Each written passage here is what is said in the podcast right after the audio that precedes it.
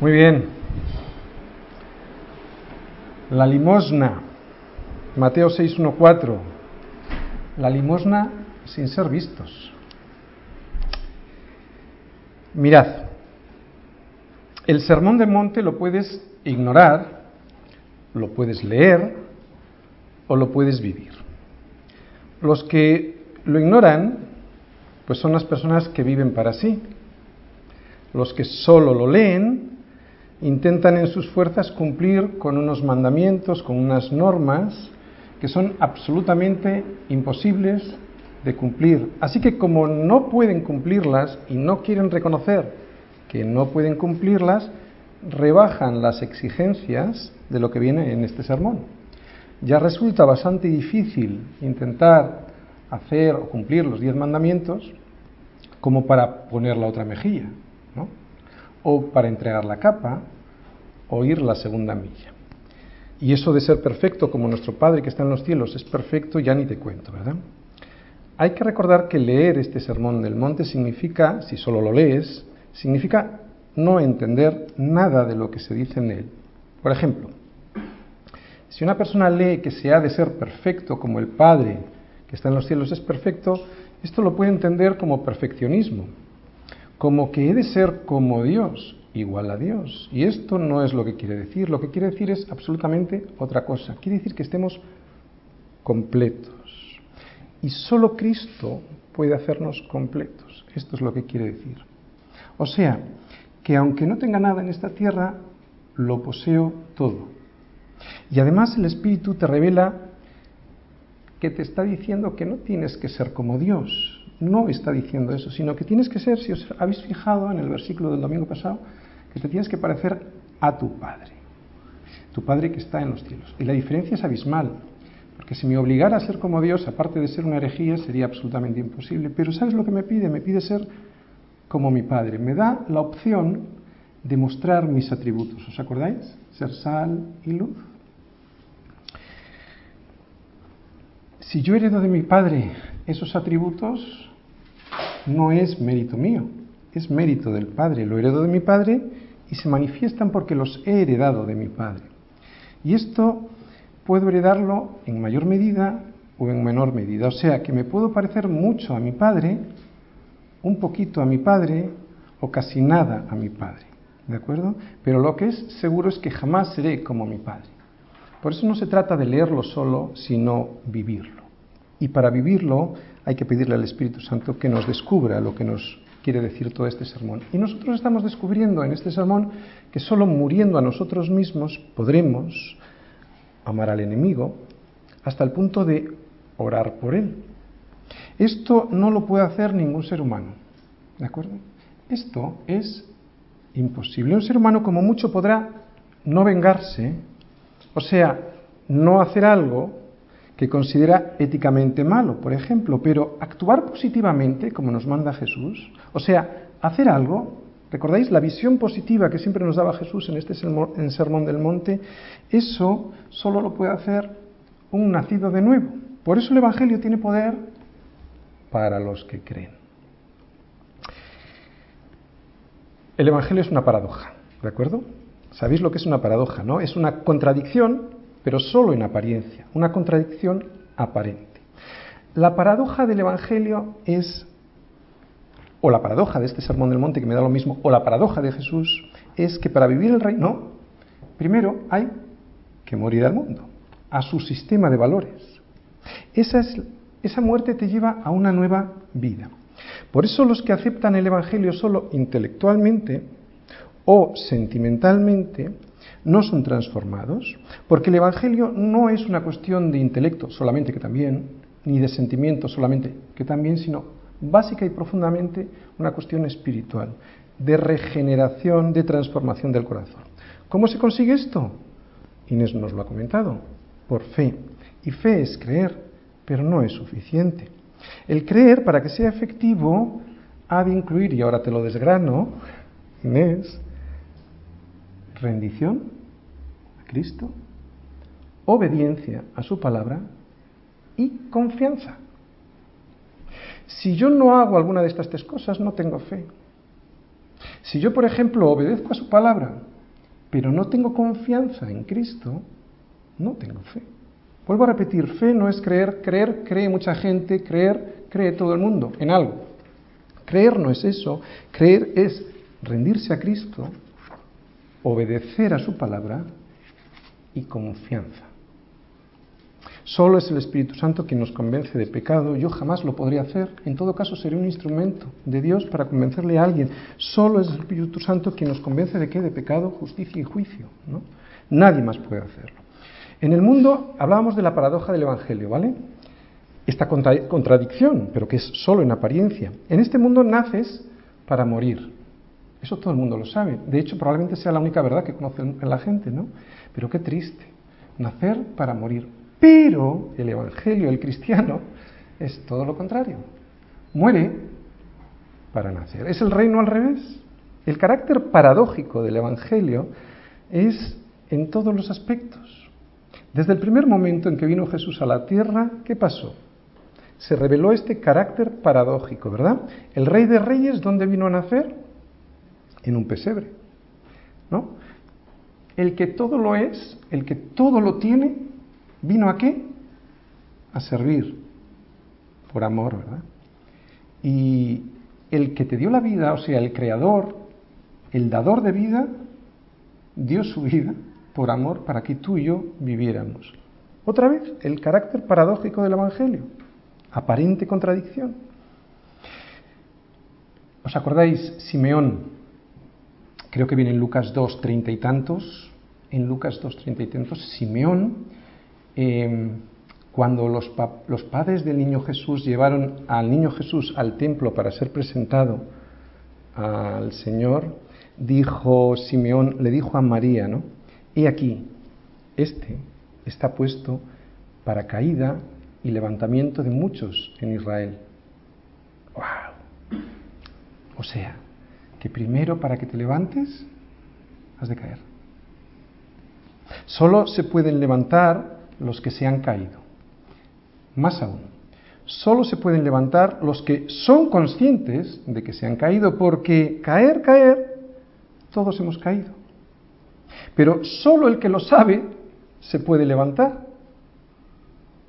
Eh, y esto es lo que va a hacer Jesús en ti, ¿no? Si todavía no lo ha hecho. Que te des cuenta que estás caído para poder levantarte. Vuelvo a repetir las palabras de Simeón, que se lo dijo a María. Este está puesto para caída y levantamiento de muchos en Israel. Sigue siendo así. Es piedra de tropiezo pero para que te des cuenta de que estás hundido en el suelo y te puedas levantar. Como decimos, esto es lo que va a hacer en nosotros el Señor, ¿no? Él nos hace caer de bruces al suelo y de esa manera cuando descubrimos la realidad de nuestras vidas, lloramos, como en la segunda bienaventuranza, bienaventurados los que lloran. ¿Por qué? Porque solo esos, los que lloran, serán consolados. Si no lloras por tu situación, no serás jamás consolado. Para levantamiento. Otra vez, carácter paradójico del Evangelio, constantemente lo estamos viendo. Recuerda las bienaventuranzas, el pobre de espíritu es el que recibe el reino, no el rico ni el, ni el orgulloso. El que llora es el que será consolado. El manso recibe por herencia la tierra y el que tiene hambre, solo el que tiene hambre y sed de justicia, ese será saciado. Por eso, el Cristo está puesto para caída y para levantamiento.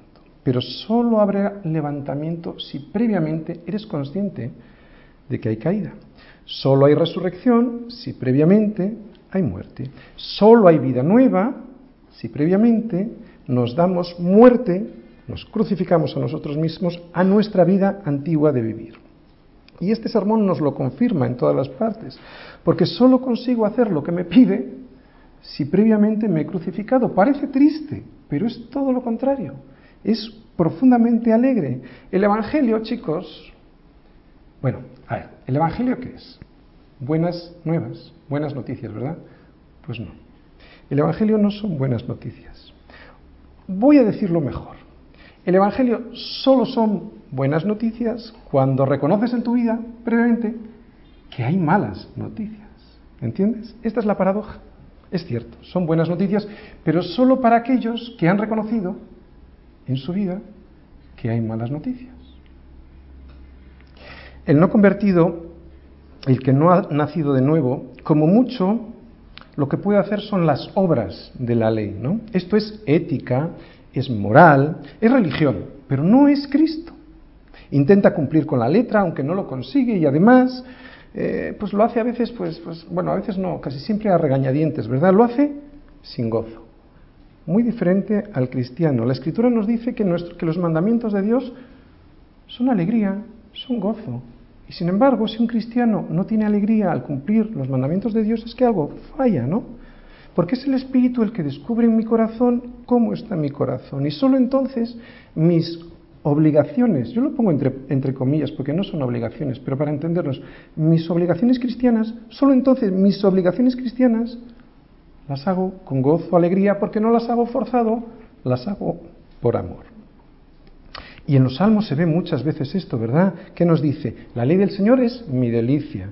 En tus mandamientos he encontrado mi delicia. Sus mandamientos no son gravosos. Todo el rato nos dice esto la Escritura, ¿verdad?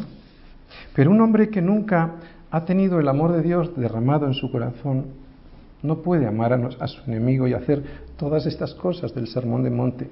Chicos, es imposible. No puede hacerlo y además no quiere. Nunca ha habido un hombre fuera de Cristo que haya podido orar por sus enemigos.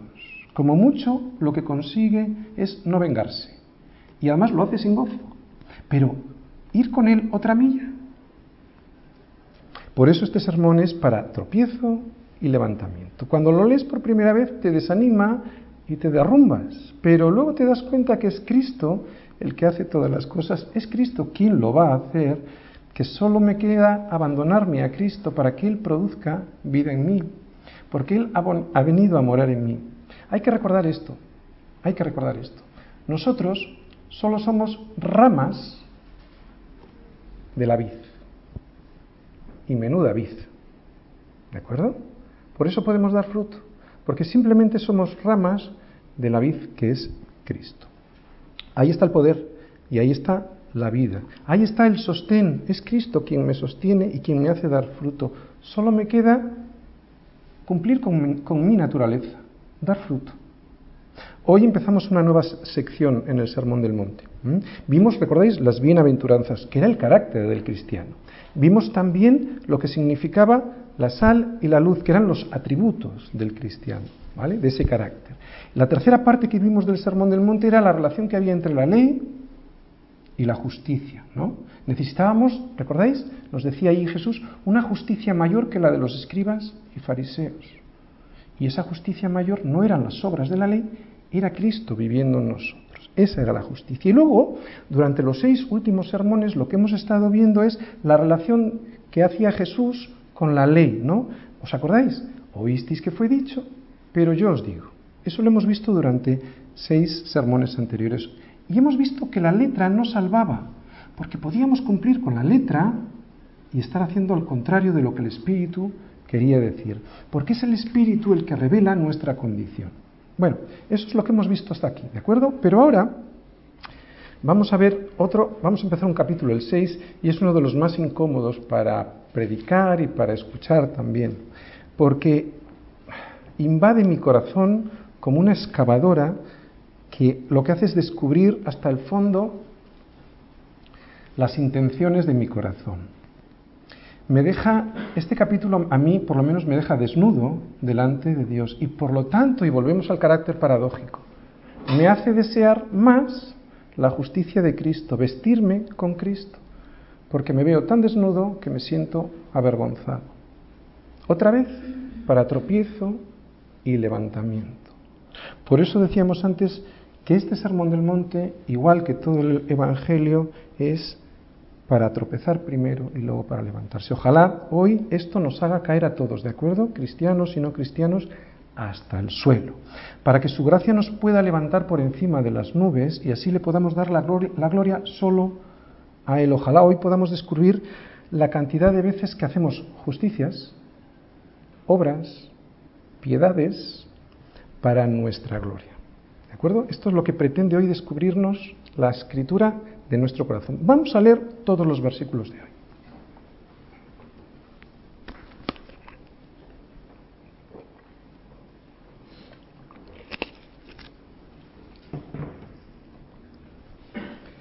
Mateo 6, versículo 1.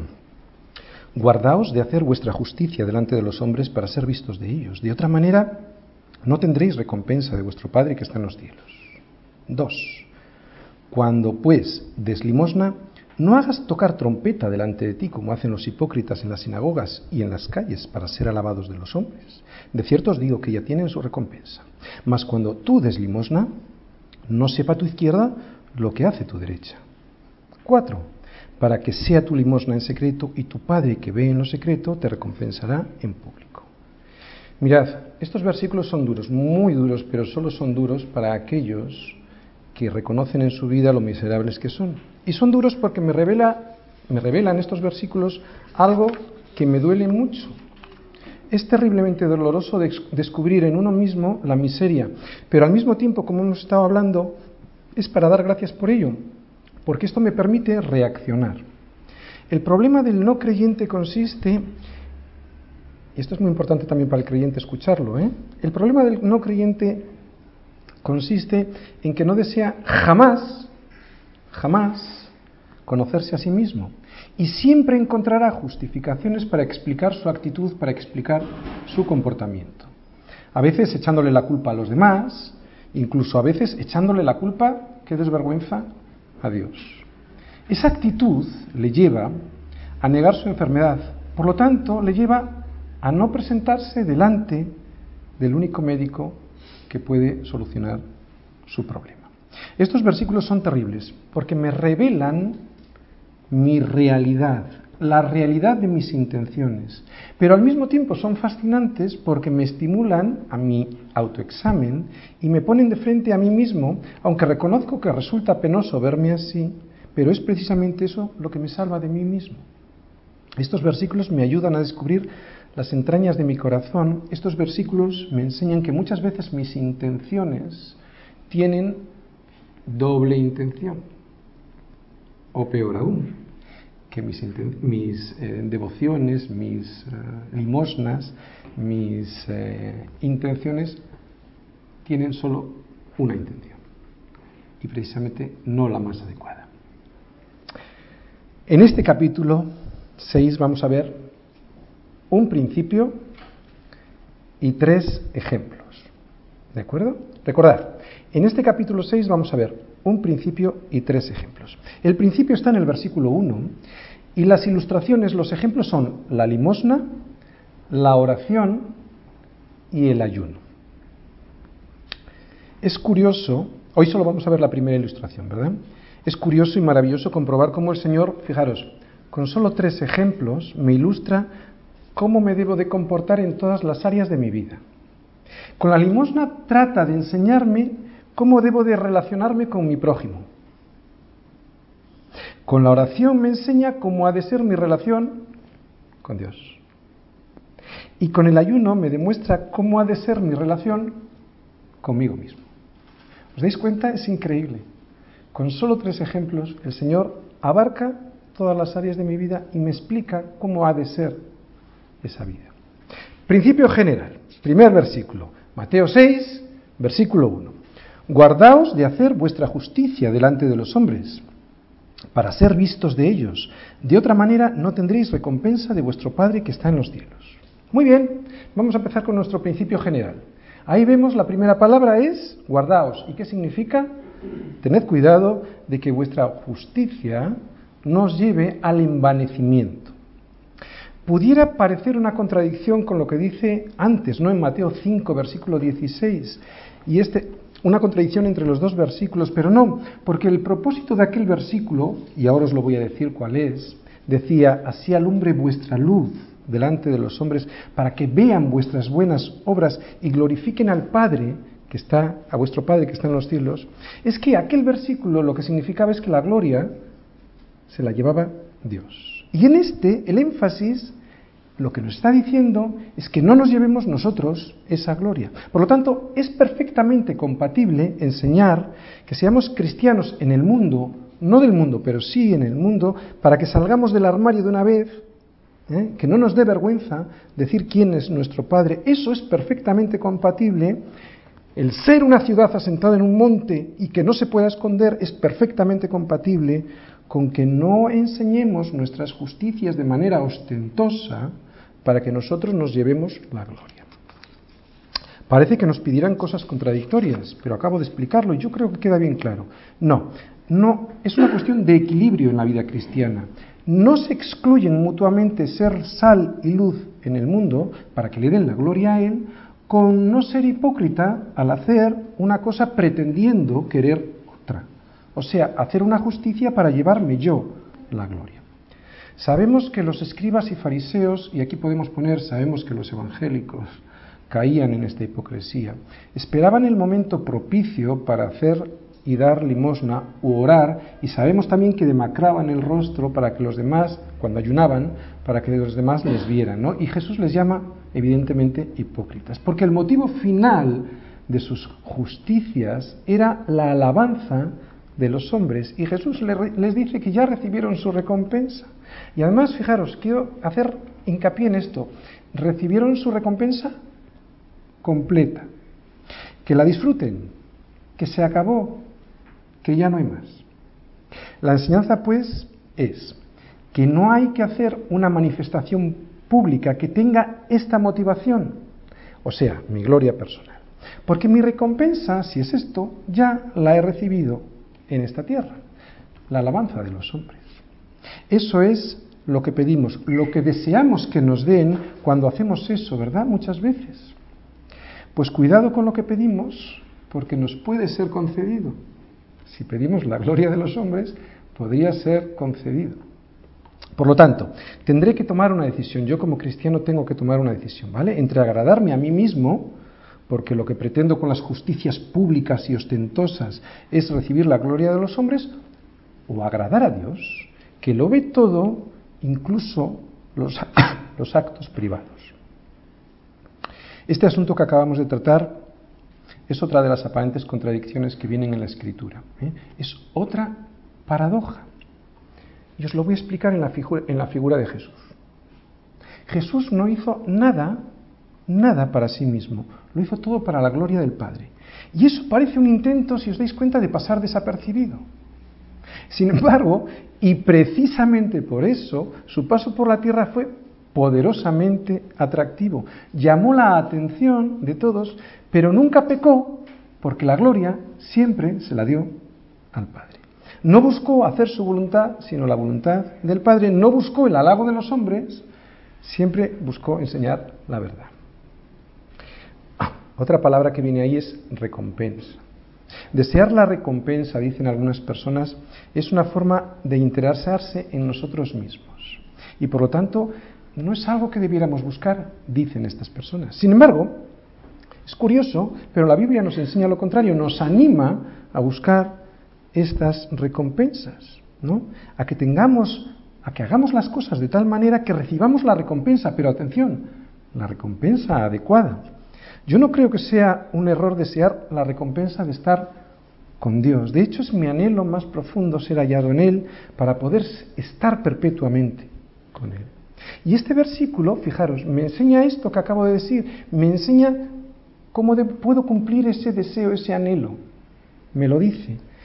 Me dice que no hay posibilidad de tener dos recompensas, la de los hombres y la de Dios. Así que si esto es verdad, y lo es, yo prefiero la recompensa de Dios que la recompensa de los hombres. Hemos visto el principio general. Vamos a ver la ilustración, la primera ilustración. Versículo 2, Mateo 6, versículo 2.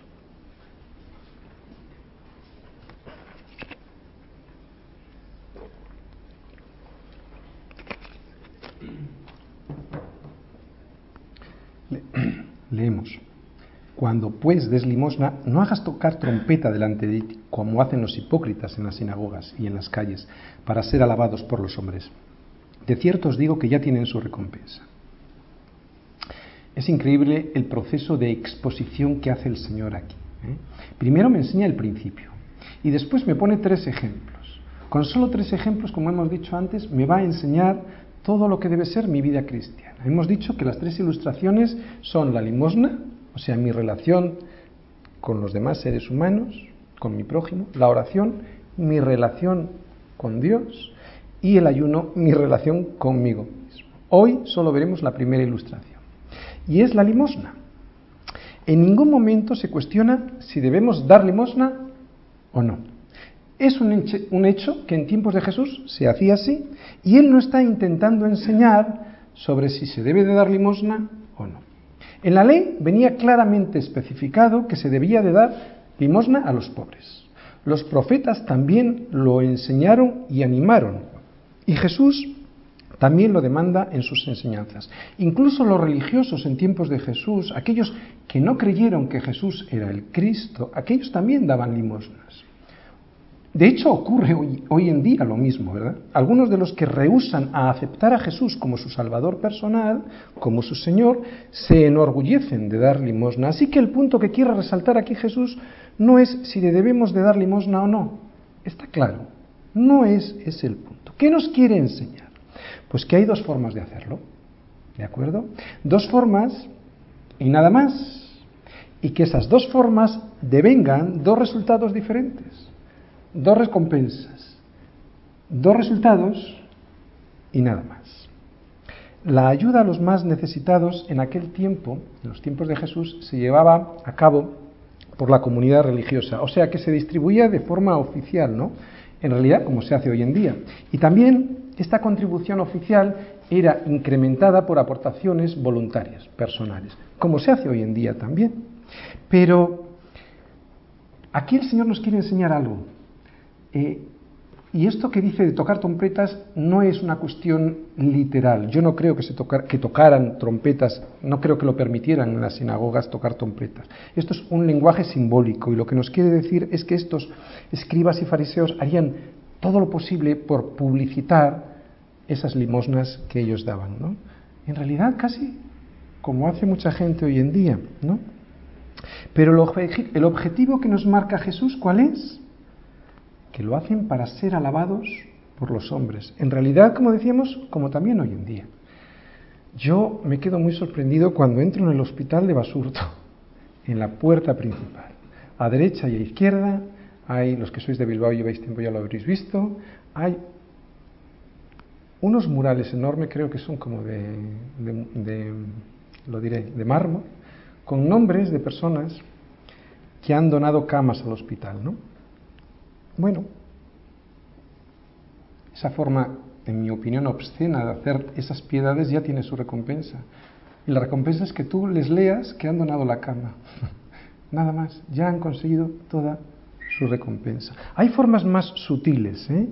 de hacer lo mismo. El Señor da por hecho que se dan estas donaciones, que se dan estas lumnas. Por por lo tanto, volvemos a repetir, lo que realmente el Señor está condenando es el bochornoso anuncio que se hace de estas donaciones. Ellos eran hipócritas, como lo somos también nosotros cuando damos, pero lo que realmente queremos es recibir. Esto es muy delicado, ¿de acuerdo? Y hay que tener, de verdad, mirad, hay que tener el corazón muy, muy, muy limpio por la palabra de Dios para darse cuenta de nuestras verdaderas intenciones al hacer estas justicias. Y esto es lo que pretende Jesús decirnos, que tengamos cuidado, que no se trata de la letra porque la puedes cumplir perfectamente, además, se trata del espíritu que sustenta esa letra, ¿no? que es Dios mismo revelándote a ti las verdaderas intenciones que tienes en tu corazón. Hace creo que dos domingos hablábamos que había dos padres en el mundo, ¿os acordáis? El padre de la verdad, era Dios, y el padre de la mentira, que era Satanás. Bien, cuando recibamos la recompensa de este mundo, no solo nos privaremos de la recompensa de Dios, que es la de verdad, sino que recibiremos la que es de este mundo, que es la de mentira, la que no permanece para siempre. Al principio decíamos que esta parte de la escritura es muy dura de escuchar y de predicar también, y esto lo vamos a ver todavía más claramente en este versículo, en el que vamos a ver ahora siempre hemos dicho que Jesús nos lleva más lejos, ¿verdad? Y eso es lo que vamos a comprobar ahora con este versículo. Mateo 6, versículo 3.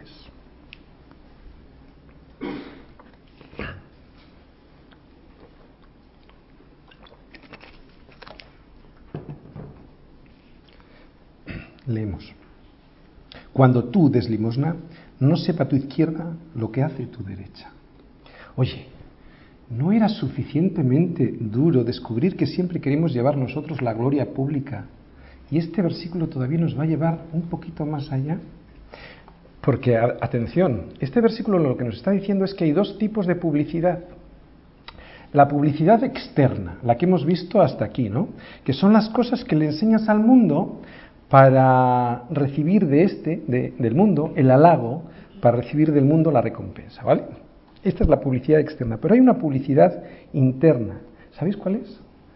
La alabanza de uno mismo. Y eso es lo que Jesús nos está diciendo en este versículo 3, que hemos de hacer las cosas de tal manera que ni siquiera nosotros mismos nos demos, nos demos cuenta de que las estamos haciendo. ¡Wow! ¿Cómo puedo conseguir esto?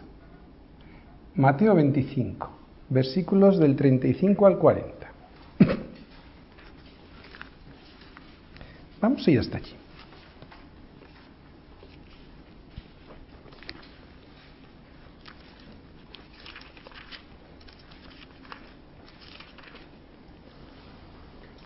Mateo 25 del 35 al 40. ¿Estamos todos? Dice, porque tuve hambre, dice Jesús, porque tuve hambre y me disteis de comer, tuve sed y me disteis de beber, fui forastero y me recogisteis, estuve desnudo y me cubristeis, enfermo y me vestisteis, en la cárcel y, y vinisteis a mí. Entonces los justos le responderán, diciendo, Señor, ¿cuándo te vimos hambriento y te sustentamos, o sediento y te dimos de beber? ¿Y cuándo te vimos forastero y te recogimos, o desnudo y te cubrimos? ¿O cuándo te vimos enfermo o en la cárcel y vinimos a ti? Y respondiendo el rey les dirá, de cierto os digo que cuando lo hicisteis a uno de estos mis hermanos más pequeños, a mí me lo hicisteis. ¿Sabéis? Estos justos ni siquiera eran conscientes de que sus justicias les fueran a ser contadas positivamente. ¿Por qué? Porque sus justicias salieron del alma, de un alma transformada, regenerada. O sea, le salieron de forma natural. Como el manzano da manzanas.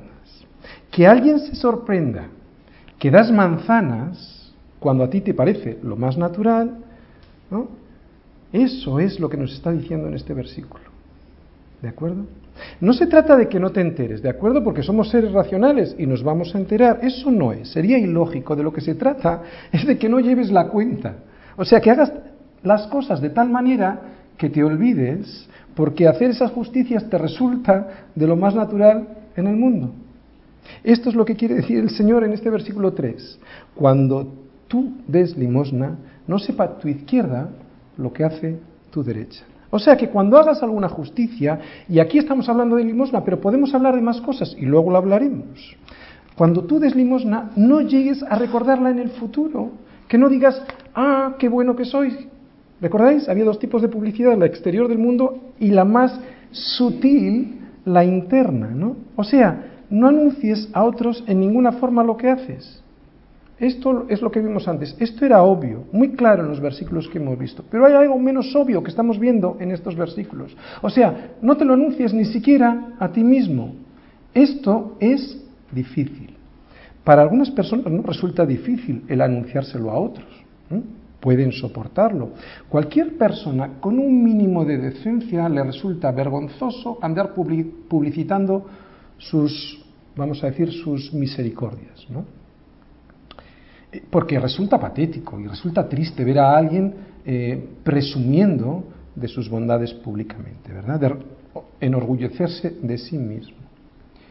Pero aquí Jesús nos dice que hay otro tipo de publicidad que es más sutil, ¿no? Que uno puede despreciar ese alarde público, pero si eso le conduce al orgullo de pensar y decirse a sí mismo, doy gracias por no ser así, ¿no? De inmediatamente nos, convertimos también en fariseos. Hemos dicho que vamos a ver algo más. Hasta aquí hemos hablado de beneficencia, ¿no? Yo quiero ir un poquito más lejos. quiero llegar donde verdaderamente es difícil alcanzar. Porque dos duritos los da cualquiera, ¿verdad? ese no es nuestro problema ni es el de nadie. De hecho, muchos incrédulos hacen obras de beneficencia. No les cuesta. Y es para limpiar su conciencia y sobre todo para recibir la gloria de los hombres y su reconocimiento. Pero, ¿y dar misericordia? Y sobre todo, ¿dar misericordia sin esperar nada a cambio? Y aún más, dar misericordia sin esperar nada a cambio porque ni te enteras ni recuerdas que has dado misericordia? Y un pasito más. Dar misericordia sin esperar nada a cambio porque ni te enteras ni recuerdas que lo has hecho al que te ha hecho daño, mucho daño. Eso sí que es dar limosna, ¿verdad? Porque ¿a quién das limosna? A alguien que lo necesita. Cuando tú ves por la calle a alguien que necesita esa limosna o un bocadillo para comer, nadie se lo niega, ¿no? damos esa limosna a quien lo necesita, pero ¿quién necesita tu misericordia más que tu propio enemigo? ¿no? Entonces deberíamos de dar esa misericordia y sin este alarde, o sea, sin que la mano izquierda se entere de, de lo que ha hecho la derecha. Al inicio de las bienaventuranzas os dije que misericordia no era darle a alguien cinco euros por la calle, que eso no es tener misericordia que si pensábamos que por darle cinco euros a alguien por la calle éramos misericordiosos, que cumplíamos el requisito de la bienaventuranza de que deberíamos de ser misericordiosos, estábamos muy equivocados. Porque eso en realidad cualquier ser humano lo hace al ver una necesidad en otro ser humano. Para eso yo no necesito a Cristo. Al inicio de las bienaventuranzas decíamos que en realidad ofrecer misericordia era exactamente lo mismo que nosotros habíamos recibido de Dios, ¿no? O sea que cuando damos misericordia hacemos lo mismo que recibimos de Dios, que no le damos a quien nos ha hecho daño, mucho daño, lo mismo que Él nos hizo, y que además le eximimos de toda culpa gratuitamente, y que además, y conjugando esta bienaventuranza con este versículo 3, que además no espero nada de la persona a la que le otorgué misericordia y que además ni siquiera me acuerdo y se lo tengo en cuenta. O sea, que no le llevo la cuenta de mis justicias, ¿no?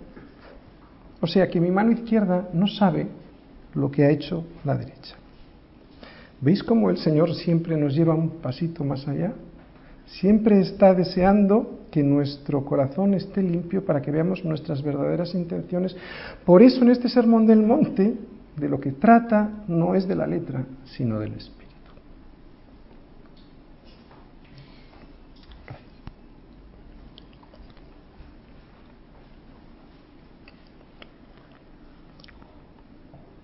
Mateo 6, versículo 4.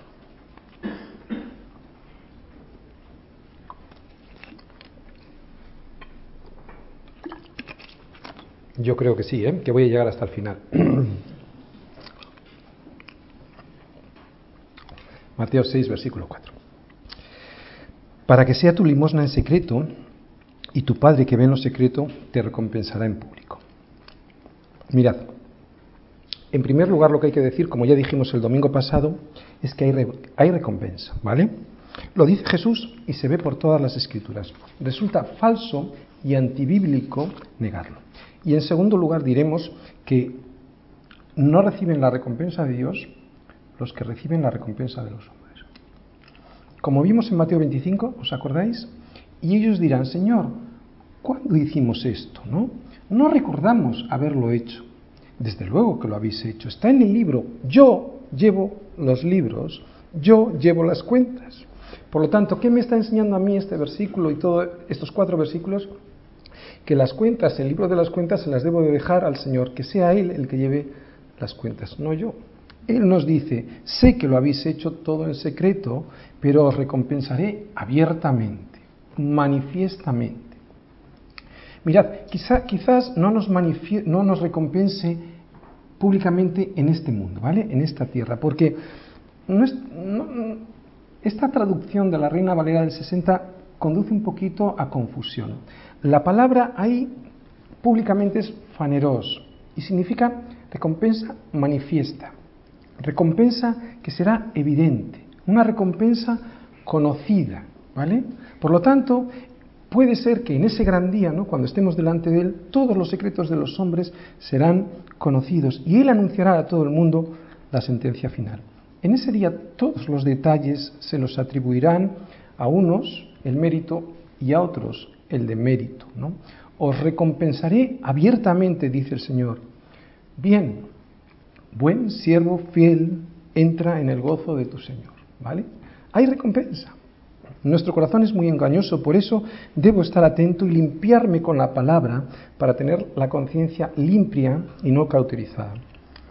Y de esta manera cuando yo tengo mi corazón limpio por la palabra, tengo muchas más posibilidades de escuchar la voz de Dios. Por ejemplo, voy a poner dos ejemplos y los dos míos. Si yo busco llenar esta iglesia con números, pero me olvido de dar de comer a los que ya están aquí, aunque pudiera ser muy piadoso el de llegar a más personas, a más gente, igual lo que deseo realmente es el reconocimiento público de un gran ministerio. Por eso todo esto resulta muy sutil, ¿no? y por lo tanto muy peligroso. Y solo es el Espíritu limpiando mi corazón todos los días con la palabra que me puede hacer ver este error. Otro ejemplo. Si yo al predicar el Evangelio lo único que me preocupa es que los demás piensen de mí que estoy predicando muy bonito, en este caso lo único que voy a conseguir es lo que nos dice el Señor, la recompensa vuestra. Ya no hay más. No voy a tener nada de Dios. Chicos, esto es algo absoluto. Como en la escritura vemos siempre, solo hay dos posibilidades. Si uno busca la recompensa de los hombres, la obtendrá, pero no obtendrá nada más. Es lo que nos está diciendo. ¿Y cómo se puede evitar esto? Yo iba a decir que es un truco, queda feo, pero hay una forma, muy evidente. Mirad, deberíamos tener un amor tal por Dios que no tuviéramos tiempo de pensar en nosotros mismos. Nunca nos liberaremos del yo, ese que hay que crucificar, si nos concentramos siempre en nuestras necesidades, en mí, yo. ¿no? Mi única esperanza es estar tan consumido por el amor de Dios que no tenga tiempo de pensar en mí mismo, sino en servir a los demás. Y algo que me puede ayudar a ser consciente de esto es saber que Dios lo ve todo, que estamos siempre en su presencia. Yo no necesito que los demás lo vean, no necesito el reconocimiento de los demás. Yo sé que Dios me está viendo. Esto, lejos de ser una desgracia, para todos los que creemos en Él, es un privilegio. Yo quisiera leeros el Salmo 139, versículos del 7 al 10. Salmo 139, versículos del 7 al 10. Luego vamos a poner una canción que ha cantado, que, acaba de componer mi amigo de Carolina del Norte, de Semilla de Mostaza, eh, sobre este Salmo 139. Es un salmo muy bonito. Dice así, ¿a dónde me iré de tu espíritu y a dónde huiré de tu presencia? Si subiera a los cielos, allí estarás tú. Y si en el Seol hiciere mi estrado, he aquí, allí estás tú. Si tomare las alas del alba, y habitar en el extremo del mar, aún allí me, guiará tu mano y me asirá tu diestra. Siempre nos está viendo Dios, estemos donde estemos. Si somos conscientes de esto, el resto será mucho más sencillo porque no necesitaré que los demás me vean. Vamos a